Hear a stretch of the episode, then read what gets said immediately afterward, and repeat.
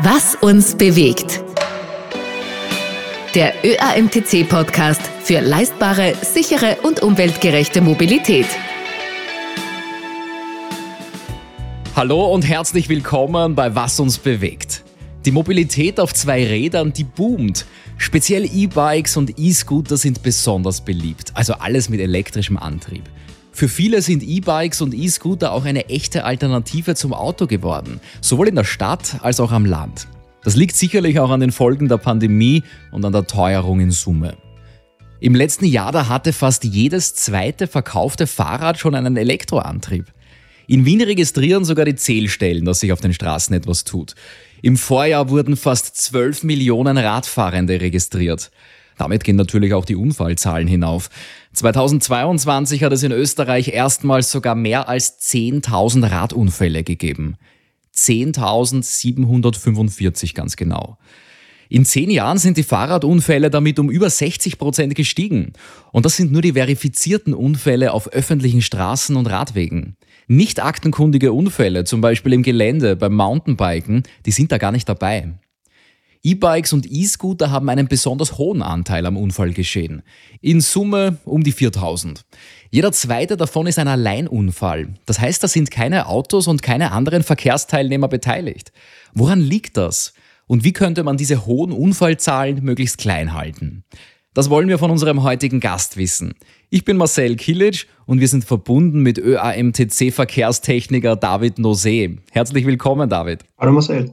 David, vorweg eine Frage. Bist du selbst schon mal E-Bike oder E-Scooter gefahren? Also mit E-Bikes und E-Scooter bin ich schon ein paar Mal unterwegs gewesen, aber großteils nur in Bezug zur Arbeit, weil wir diverse Tests gemacht haben und Untersuchungen, aber privat nutze ich beides relativ wenig, weil in der Städte fahre ich mit einem klassischen Fahrrad und sonst privat, Freizeitfahrten mache ich mit dem Rennradl. Ich hatte eine witzige E-Scooter-Erfahrung in Berlin. Ich war im Frühjahr das erste Mal in Berlin beruflich und ich wollte mir am Abend die Stadt anschauen. Und da habe ich eine Scooter-Flatrate entdeckt, also mit einem dieser Leihanbieter. 60 Minuten, ich glaube 10 Euro waren das. Und ich wollte eben ja vorbei an Checkpoint Charlie und dann zur Berliner Mauer. Und da war das eigentlich bei diesem tollen Wetter im Frühling auch wirklich ein, ein, ein super Fortbewegungsmittel. Und ich war sicherlich nicht der einzige Tourist, der da eine Stunde um 10 Euro mit dem E-Scooter unterwegs war.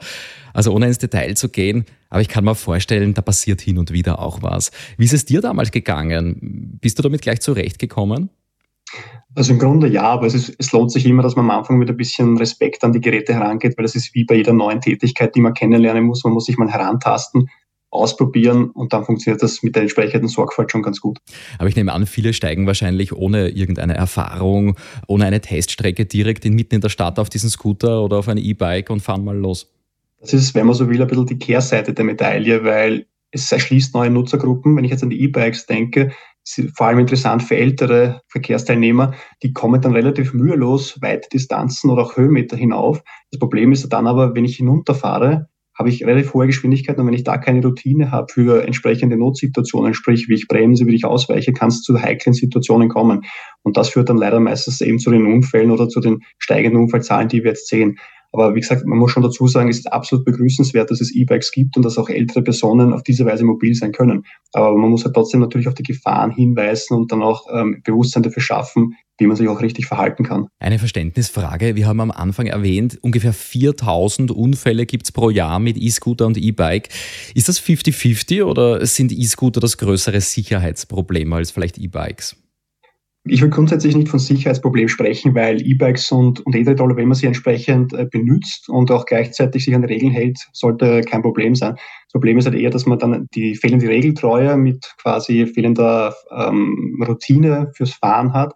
Und das Problem dabei ist dann, ähm, wir haben in der amtlichen Unfallstatistik nur eine Kategorie, das ist Fahrrad. Und dieses Fahrrad lässt sich aufteilen in äh, klassisches Fahrrad, sprich mit Muskelkraft und Elektroantrieb. Und in diesen Elektroantrieb kann man bislang, also bis heute, äh, nicht splitten, ob es jetzt ein E-Bike war oder ein E-Tretroller, der verunglückt ist. Und das hat sich jetzt Gott sei Dank endlich geändert, dass man ab nächsten Jahr kann man dann rückblickend auf 2023 das genau sortieren und herausfiltern, was jetzt ein E-Bike war oder ob es ein E-Tretroller war. Aber einer Einschätzung nach würde ich sagen, dass der Großteil eben E-Bikes ist, weil, weil E-Tretroller sind großteils nur ein stoßstädtisches Problem. Das heißt auf Graz, Linz, Wien bezogen und auch Salzburg und dort eben vor allem, weil viele Mietscooter von Leihfirmen unterwegs sind. Mhm. Im innerstädtischen Bereich haben wir eher das Problem, dass gerade dann die Jugendlichen die, die Leihroller ausborgen von den Vermieterorganisationen und teilweise auch nur Spaßfahrten machen. Und auf der anderen Seite hat man den Touristen, die, die sich die, die Rolle auch nehmen, um die Städte äh, zu erkunden. Und die kennen dann auch teilweise die, die Regeln eben nicht, was natürlich dann zu Problemen führt. Was häufig unterschätzt wird, ist auch die, die Fahrdynamik. Die ist eine ganz andere, als es beispielsweise beim Fahrrad oder beim E-Bike ist. Kannst du das Thema Fahrdynamik noch konkretisieren? Was meinst du da?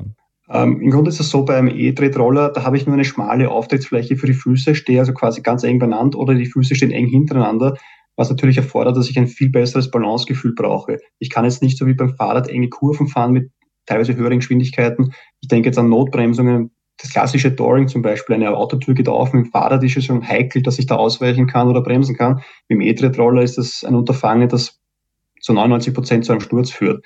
Und genau dazu kommt dann natürlich, das Gleichgewicht ist sowieso bei vielen Leuten ein Problem, wenn man keine, keine Routine dabei hat.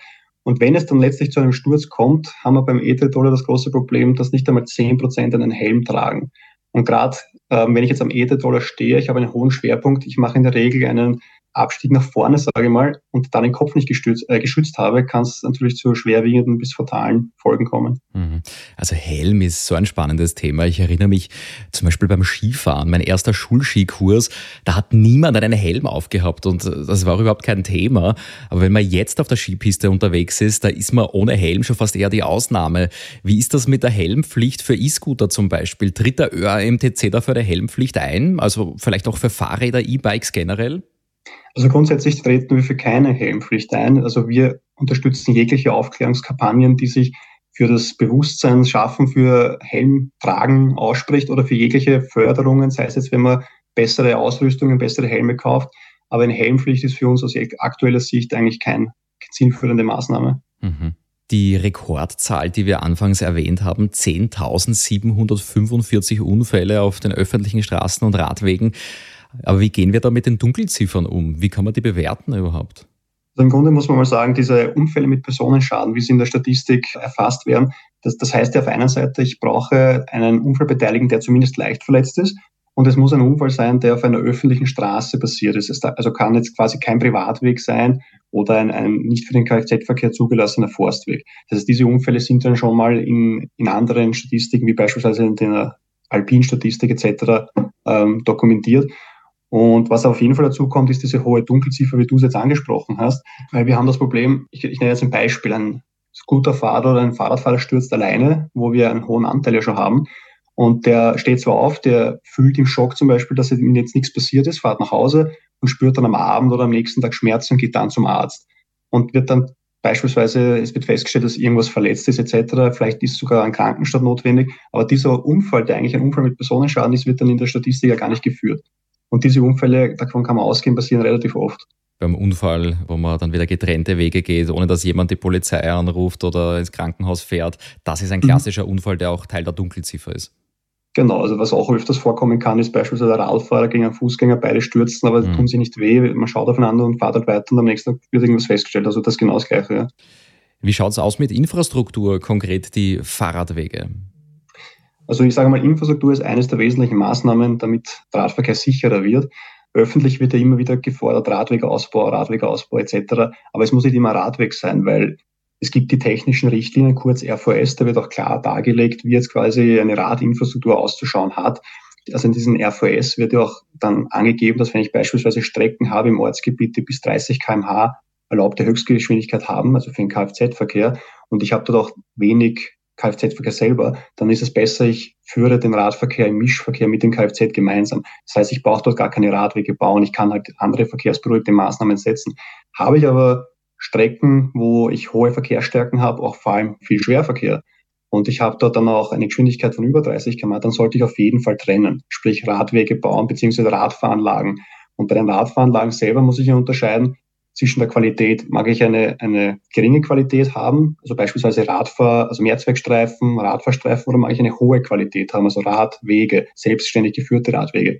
Und gerade bei den Radwegen ist es so, da kann ich auch wieder festlegen, gehe ich davon aus, dass, dass dieser Radweg eine, eine wichtige Funktion im Netz hat oder gehe ich davon aus, dass dort viele unterwegs sind, dann muss ich ihn breiter gestalten. Und wenn ich davon ausgehe, dass es eher für Flächenerschließung ist im Wohngebiet, dann kann ich ihn schmäler machen. Und da habe ich dann, wenn ich ein Beispiel nenne, zwei Richtungsradweg und den kann ich zwischen zwei und vier Meter von den Mindestbreiten gestalten, je nachdem, wie wichtig er dann sein soll. Verstehe. David, du bringst dich mit deinem Team der ÖAMTC Verkehrstechnik ja auch mit Ideen für die Verkehrsplanung von Gemeinden ein, zum Beispiel.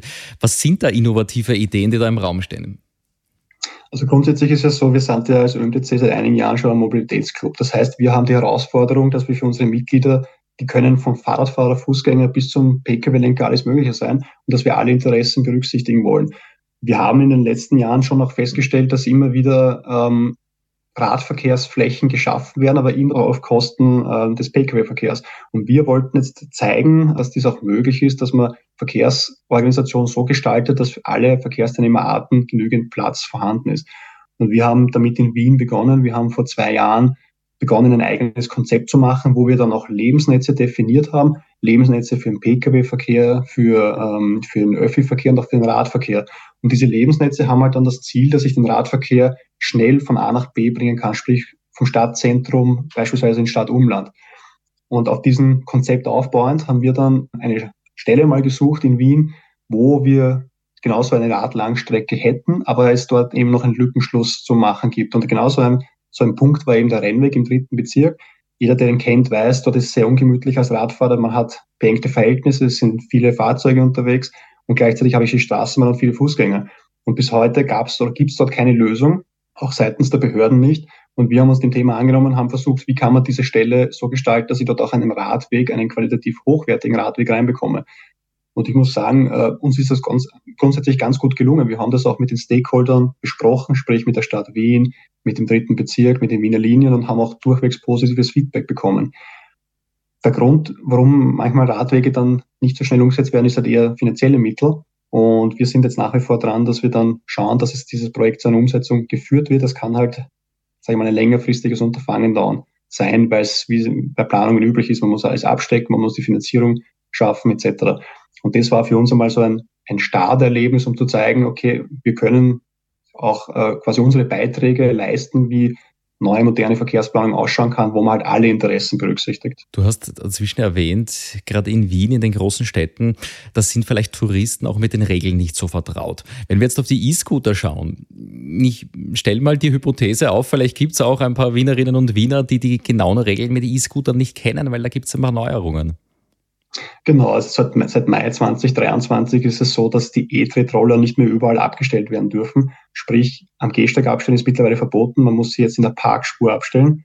Und genau hinzu kommt auch noch, dass in, in sensiblen Bereichen, wie beispielsweise bei Krankenhäusern etc., ist das Einfahren jetzt auch verboten. Das ist technisch unmöglich. Das kann man mit Geofencing jetzt schon durch die Hersteller so, äh, durch die Betreiber so regeln. Und gleichzeitig ist es so, dass in anderen sensiblen Bereichen, wie jetzt beispielsweise Wohnstraßen, Begegnungszonen, Fußgängerzonen, das Tempo automatisch gedrosselt wird. Weil aus der Erfahrung weiß man, dass E-Tretroller-Fahrende beispielsweise in Fußgängerzonen, wo Schrittgeschwindigkeit vorgeschrieben ist, meistens mit 20 km/h etc. durchgefahren sind und das natürlich schon sehr gefährlich sein kann bezüglich äh, Fußgängersicherheit. Da sieht man am Display dann meistens eine kleine Schildkröte oder eine Schnecke, die da angezeigt wird und dann ist man wirklich, ich glaube, ein bisschen langsamer als Schrittgeschwindigkeit unterwegs. Also da fährt man dann meistens selbst zurück, schiebt zurück und fährt auf einer anderen Strecke weiter. Also Geofencing, was du da ansprichst, ist das sicher ein gutes Mittel. Dazu noch eine konkretere Frage. Wenn ich einen Parkplatz sehe, der vielleicht für mein Auto geeignet wäre, da aber schon ein E-Scooter steht, darf ich den dann wegstellen? Du hast gesagt, am Gehsteig ist es ja nicht mehr erlaubt, aber dürfte ich den zur Seite schieben? Also grundsätzlich nicht, weil sobald ich einen E-Tretroller an, also verstelle, aufhebe, ist das schon quasi eine Besitzstörung. Und wie gesagt, sie müssen jetzt quasi in der Parkspur stehen und letztlich ist das dann auch einzuhalten. Es ist aber klar, dass äh, wir haben auch schon Zuschriften bekommen, dass es viele Autofahrer extrem nervt, dass dann quasi ein ganzer Parkplatz durch E-Tretroller verstellt wurde. Aber letztlich ähm, ja, ist das leider eine etwas unglückliche Regelung so. Mhm. Das ist wahrscheinlich bei einem Moped ganz genauso. Also ich glaube, als Autofahrer hat man manchmal die Situation, wo man sich dann fragt, wieso steht er mitten am Parkplatz? Aber es könnte ja sein, dass davor schon zwei andere Motorräder gestanden sind, die jetzt aber weggefahren sind und dann bleibt natürlich ein Moped mitten in der Parklücke irgendwo über. Aber dürfte ich den auch nicht zur Seite schieben? Nein, also grundsätzlich alles, was nicht mir gehört und ich zur Seite schieben möchte, ist quasi eine Besitzstörung. Dann gleich noch ein rechtliches Thema. Viele Essensauslieferer, die sind mit elektrischen Zweirädern unterwegs. Das sind oft eher Mopeds, also Elektromopeds. Die sind dann manchmal auf Radwegen unterwegs. Dürfen die das? Also grundsätzlich sind diese Fahrzeuge Fahrräder solange sie in der Betriebsanleitung und in sonstigen Dokumenten festgehalten wurde, dass sie eine maximale Dauerleistung von 250 Watt beziehungsweise eine maximale Bauartgeschwindigkeit von 25 km/h haben. Und in der Regel haben diese Fahrzeuge das. Wenn das nicht der Fall wäre, dann müssten sie als Mopeds typisiert werden mit all diesen rechtlichen Folgen wie Helmpflicht etc. Mhm. Das heißt, rein optisch kann ich dann nicht genau erkennen, ist das ein Elektrofahrrad oder ist das ein Moped? Also so klassische Unterscheidung. Ich meine, wenn ich jetzt ein Fahrrad und ein Moped nebeneinander stelle, so wie wir es kennen, erkenne ich den Unterschied. Aber das ist, sobald Elektro dabei ist, nicht mehr ganz klar. Das ist schon etwas schwieriger, aber man kennt trotzdem, dass sie etwas kleiner sind und wenn sie am Radweg unterwegs sind, in der Regel können sie ja nicht schneller als 25 km/h fahren. Wenn sie schneller fahren würden, dann wäre es natürlich illegal. Das heißt, mit dem E-Scooter darf ich zum Beispiel auch am Fahrradweg fahren, weil der eben nicht schneller als 25 km/h fährt. Genau, also mit dem E-Tretroller sollte ich auf jeden Fall am Fahrradweg fahren, wenn es vor allem eine Benutzungspflicht gibt. Aber ansonsten ist das wie ein Fahrrad zur Hand haben. Mhm. Der Gehsteig ist auf jeden Fall verboten. Rechtliche Themen sind äh, in dem Punkt überhaupt spannend. Ich habe einen Zeitungsartikel entdeckt, da steht seit der letzten Kraftfahrgesetz-Novelle, da wären einige E-Tretroller-Fahrer jetzt illegal auf der Straße unterwegs. Was hat es damit auf sich? Also im Grunde sollte sich nicht wirklich was geändert haben. Es ist leider so, dass das Ministerium bei der letzten Novelle eigentlich nur Rechtsunsicherheit geschaffen hat. Im Grunde ist es so, dass es jetzt da eben die vorgeschriebene Dauerleistung von 250 Watt, die die Fahrzeuge nicht überschreiten dürfen. Vormals waren es 600 Watt. Und im Grunde ist es jetzt das Gleiche. Was auf jeden Fall zielführend ist, dass es bei der nächsten Novelle eine Klarstellung gibt und das wird auch von unserer Seite, von Seiten Sölditz auch angestrebt. Stichwort letzte Meile. Inwieweit spielen E-Scooter eine Rolle in der Mikromobilität? Also ja, vielleicht als ähm, Ersatz punktuell auch für den Pkw? Also im Grunde spielen äh, E-Tetolle momentan eine sehr, sehr geringe Rolle bei der letzten Meile. Es gibt diverse Studien, die schon belegt haben, dass gerade sehr, sehr viele Fußwege und Wege mit dem Fahrrad ersetzt werden, mit dem Auto sehr, sehr wenige. Der Anteil der Wege, die vorher mit dem Auto gefahren wurden und jetzt mit dem E-Tetolle sind teilweise zwischen 4 und 6 Prozent, also sehr, sehr, sehr verschwindend gering. Und aus meiner Sicht ist es noch relativ unklar, welche Rolle diese E-Tetolle tatsächlich bei einer nachhaltigeren Mobilität tatsächlich einnehmen können. Es gibt sicherlich entsprechende Felder, wo man sie einsetzen kann, aber das wären vor allem Aspekte, die mit dem ÖV in Verbindung sind. Sprich, dass ich die erste und letzte Meile mit dem Ether-Dollar mache und dann dazwischen den ÖV nutze. Aber das Notwendige ist, dass es dann entsprechende Apps gibt, wo ich das alles auf einmal nutzen kann, damit es benutzerfreundlich ist und dass es dann auch entsprechende Mobilitätshubs auf diesen Bahnhöfen gibt. Sprechen wir vielleicht auch noch darüber, wie wir das Risiko minimieren können. Der ÖAMTC, der bietet in vielen Bundesländern eigene E-Bike-Kurse an. Was würde ich dort lernen, wenn ich vielleicht sogar schon Fahrrad fahren kann und dann melde ich mich für einen E-Bike-Kurs an? Also solche E-Bike-Kurse sind auf jeden Fall sehr, sehr sinnvoll, weil Fahrpraxis kann man nie genug haben, sage ich mal. Und man lernt dort auf jeden Fall im geschützten Umfeld, wie ich dann Slalom fahre, wie fahre ich mit einem E-Bike richtig los, weil das darf man gar nicht unterschätzen. Viele E-Bikes haben schon sehr, sehr viel Drehmoment. Das heißt, wenn ich am Anfang zu fest in die Pedale tritt, kann das extrem schnell weggehen und ich kann leicht stürzen. Und gleichzeitig lerne ich dort auch Bremsen und diverse andere, also Abbiegen, Handzeichen geben etc. Und ich kann aus eigener Erfahrung berichten, als diese E-Bike-Kurse vor einigen Jahren bei uns in Erdberg im Mobilitätszentrum gestartet sind, habe ich aus meinem Bürofenster am Parkplatz runterschauen können, diese E-Bike-Kurse verfolgen können. Und da zum Beispiel ähm, habe ich eine Szene in Erinnerung, wo eine ältere Dame den Parcours gefahren ist und musste dann letztlich vor einer Markierung eine Zielbremsung machen. Und die Dame hat das relativ gut gemeistert, hat dann auch die Zielbremsung geschafft aber dann ist sie wie ein nasser Sack umgefallen. Mhm. Und für mich war, ist bis heute nicht ganz klar, woran das gelegen ist. Ist sie mit dem Bein nicht runtergekommen, hat sie einfach vergessen, etc. Aber diese Szene ist für mich einfach prägend gewesen, weil genau das zeigt, wenn ich das im realen Straßenverkehr habe, ich bleibe bei einer Ampel stehen und kippe dann einfach um. Ich könnte zum Beispiel nach rechts fallen, mit dem Kopf auf die Bordsteinkante fallen. Und habe ich dort zum Beispiel keinen Helm drauf, kann das fatal enden. Mhm. Und da hätten wir schon wieder so einen Alleinunfall. Ganz genau, ein Alleinunfall, wo leider die Folgen drastisch sein können. Hm. Was könnte man sonst noch tun, um Unfälle mit Fahrrädern, E-Bikes, E-Scootern zu vermeiden? Jetzt auch äh, nicht nur die persönliche Ebene, sondern auf Gemeindeebene. Also im Grunde sehe ich immer drei Schienen. Das eine ist Bewusstsein schaffen, Bewusstsein schaffen für das Fahrradfahren, Bewusstsein schaffen auch für die Risiken, die Fahrradfahren mit sich bringen, weil die muss man immer ansprechen, weil da kann man dann dagegen vorgehen, indem man dann auch, sag ich mal, Fahrradkurse anbietet, E-Bike-Kurse anbietet oder auch Fahrradmotorikplätze anbietet. Sprich, ich habe dann Plätze, die ich frei nutzen kann, wo ich genau solche Slalom-Parcours fahren kann, Zielbremsungen machen kann etc. Also das ist das eine.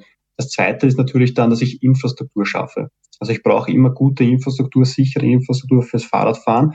aber ich kann nie eine Pauschallösung aussprechen. Das heißt, ich muss mir immer die Örtlichkeit selber anschauen und dann eine, eine Lösung finden. Im Grunde muss man aber bei diesem ähm, Thema auch unterscheiden zwischen ländlichem Raum und urbanem Raum. Im ländlichen Raum habe ich eher das Problem, dass ich zwischen Ortschaften keine Verbindungen habe, sprich die Fahrradfahrer müssten auf der Landstraße fahren und jeder weiß, mit 80 km/h von einem LKW oder PKW überholt werden, ist nicht lustig. Vor allem, wenn es dann, wenn der Sicherheitsabstand vielleicht nicht eingehalten wurde. Da ist es ganz wichtig, dass man straßenbegleitende Radwege schafft, ohne Umwege, weil sobald ich Umwege im Radwegnetz habe, sind sie unattraktiv und werden kaum genutzt. Innerstädtisch habe ich halt das Problem an den Kreuzungen. Ich habe sehr, sehr viele Unfälle im Kreuzungsbereich, im niederen Geschwindigkeitsbereich und dort ist es wichtig, dass ich dann schaue, wie kann ich den Fahrradfahrer über Kreuzung sicher drüber führen. Also einerseits entweder hole ich ihn zum äh, Kfz-Verkehr dazu, dass er besser gesehen wird, oder ich führe ihn abgesetzt, sprich Kfz biegt nach rechts ab und der Fahrradfahrer kreuzt die Straße erst in fünf oder zehn Meter Abstand, damit er wieder direkt vor dem Kfz ist und besser gesehen werden kann. Aber grundsätzlich plädiere ich immer dafür, dass wenn ich jetzt irgendwo einen Radweg nachträglich schaffen möchte, dass ich mir die ganze Verkehrsorganisation als Ganzes anschaue und nicht nur den Radweg irgendwie reinzwänge, sondern gleich von Anfang an versuche, die Kreuzung generell neu zu organisieren und schauen, wo kann ich wem wie was an Fläche geben und nicht nur so äh, im Nachhinein sagen, ich habe einen Radweg geschaffen, aber ob er sicher ist oder nicht, weiß ich nicht. Und der Helm ist natürlich auch ein großes Thema. Hast du da vielleicht noch Tipps? Was, was muss ein Helm können? Also Helm ist ein, ein ganz, ganz wesentlicher Faktor, der leider auch zu, zu sehr unterschätzt wird. Ähm, Im Grunde ist jeder Helm sicher. Das haben auch unsere langjährigen Tests gezeigt, die der ÖMTC durchgeführt hat. Wer ganz auf Nummer sicher gehen will, sollte sich in der Regel so einen Mountainbike-Helm kaufen zum Beispiel oder, oder einen E-Bike-Helm, weil die haben hinten auch den Hinterkopf besser geschützt, weil der Helm weiter nach unten gezogen ist. Aber man sieht generell in der Branche, dass auch Rennradhelme immer mehr nach hinten gezogen sind, damit der Hinterkopf geschützt wird. Und gleichzeitig gibt es auch immer neue Entwicklungen. Zum Beispiel mittlerweile gibt es auch MIPS-Helme, also Helme mit Multi-Impact Protection System. Das heißt, dass der Kopf zusätzlich oder das Gehirn zusätzlich gegen Rotationsbewegungen geschützt wird. Weil häufig ist es so, ich habe einen Sturz, der Kopf beginnt sich zu drehen. Dadurch, dass der Helm drauf ist, äh, kommt es zu einer größeren Rotationsbewegung. Und das kann dann ähm, auch bei niederen Geschwindigkeiten zu schweren Gehirnverletzungen führen. Und dieses System hat eben dazu beigetragen, dass man diese, diese Energie, die dann auf das Gehirn einwirkt, auf den Kopf einwirkt, dass man die minimiert.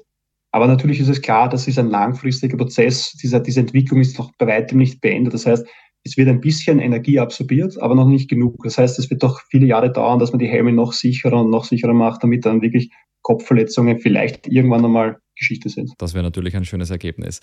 David Nosse, vielen Dank für die spannenden Einblicke. Dankeschön. Danke auch. Ja, vielen Dank auch fürs Zuhören heute. Ganz egal, mit welchem Verkehrsmittel ihr unterwegs seid, E-Bike, E-Scooter oder das klassische Fahrrad, Pkw, womit auch immer. Ich wünsche euch immer und überall eine gute und sichere Fahrt. Bis zum nächsten Mal bei Was uns bewegt.